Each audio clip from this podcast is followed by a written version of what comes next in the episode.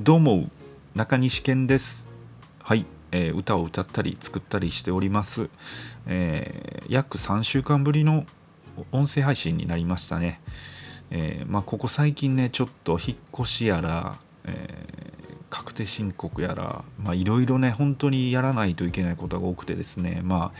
それを言い訳に、えー更新を途絶えておりました、えお久しぶりでございます。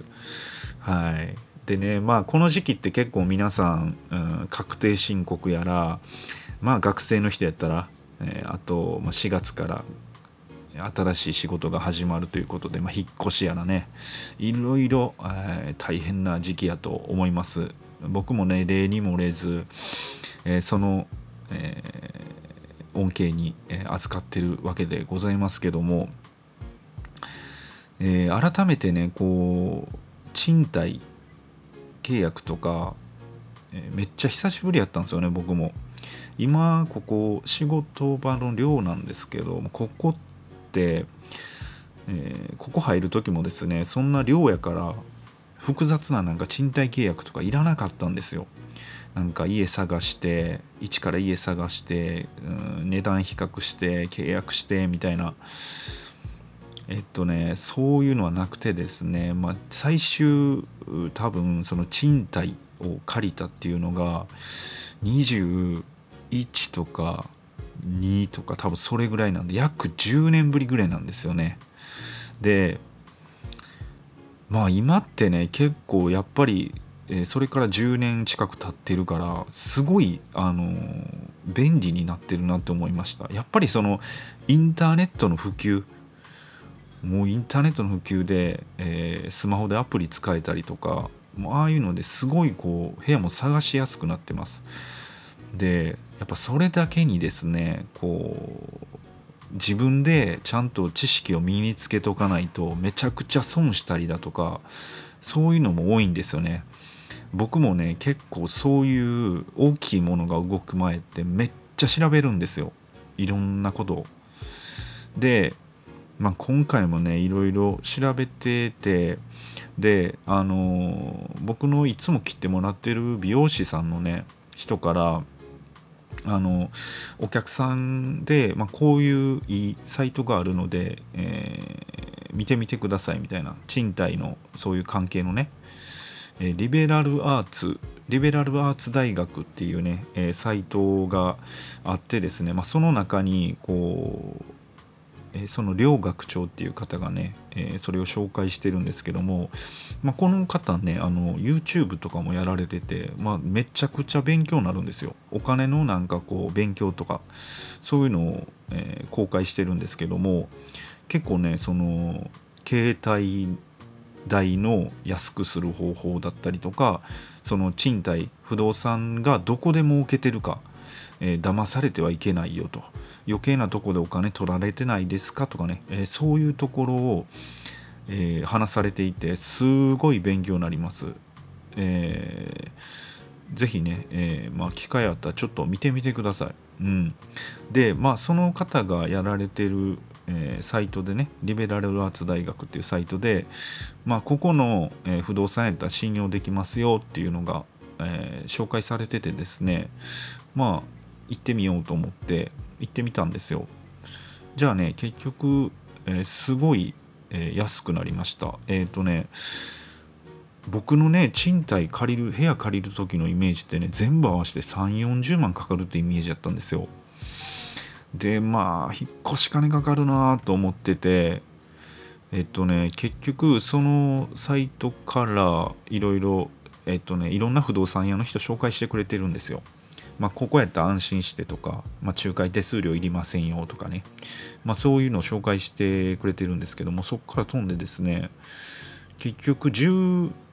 万ぐらい引っ越しなんていうかなあの引っ越し業者抜きでね引っ越し業者抜きで134万にとどまったんでものすごいあのイメージより下でしたね。安く済んだなって思いました。なんかねやっぱりこう不動産の人って僕ら不動産のことよくわからないじゃないですかだからね結構そのいろんなところでねえーわからないようにお金取ってくる仕組みらしいんですよね。うんうんうんまあ、そこだけねちょっと、えー、まあ、これ聞いてるあなたもですねもし、えー、今後家借りることがあればですねそのリベラルアーツ大学というサイトに、えー、そういう賃貸のいいサイトを紹介してくれてるので、まあ、そこからちょっとやってみては、えー、いかがでしょうか。で今回ですねやっぱ家を借りる時に改めて思ったことなんですけどもうん保証人？この保証人問題っていうのはねやっぱりこうでかいんですよ。で特にね僕児童養護施設で育ってきてやっぱこう周りの人から聞くのもその話大きいんですよね。保証人がいないって。まあ、僕は幸いにもこう兄弟年の離れた兄弟がいるのでなんとかそこはねクリアできたんですけども。でねやっぱりこう今のそのコロナになってこの時期って家大家さん側もですね結構シビアになってるらしくて。あのまあ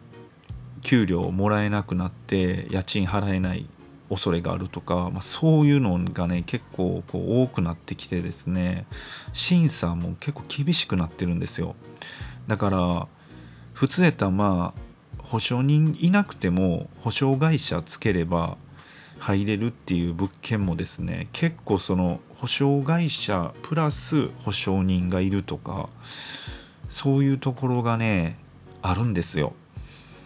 でやっぱりこう保証人のがいない状況っていうのはこの日本においてはだいぶこう厳しいですよね。うん。あのやっぱりそうなるとなんやろうね物件的にすごい限られてくるんですよ。ほんで保証人なしとかなってくると。すごいなんでしょう環境が悪かったりとかどっかこう問題があったり入居者の人が、えーマナー悪い人が多かったりっていうねそういうところがね結構あったりするんでねこれは考えていかないといけないですね。この日本自体も、うん、この保証人問題。まあ確かにね仕方ないなと思うんですよ。保証人大家さん側からしても。やっぱりその住んでもらったはいいけど家賃払ってもらわんかったら困ら困りますからね。うんやっぱそこも分かるんですけどもなんとかその保証人をクリアできる、えー、なんか制度みたいなのもあるんでしょうけどねちゃんと調べたら。だからそういうところをこうちゃんとほんまに自分で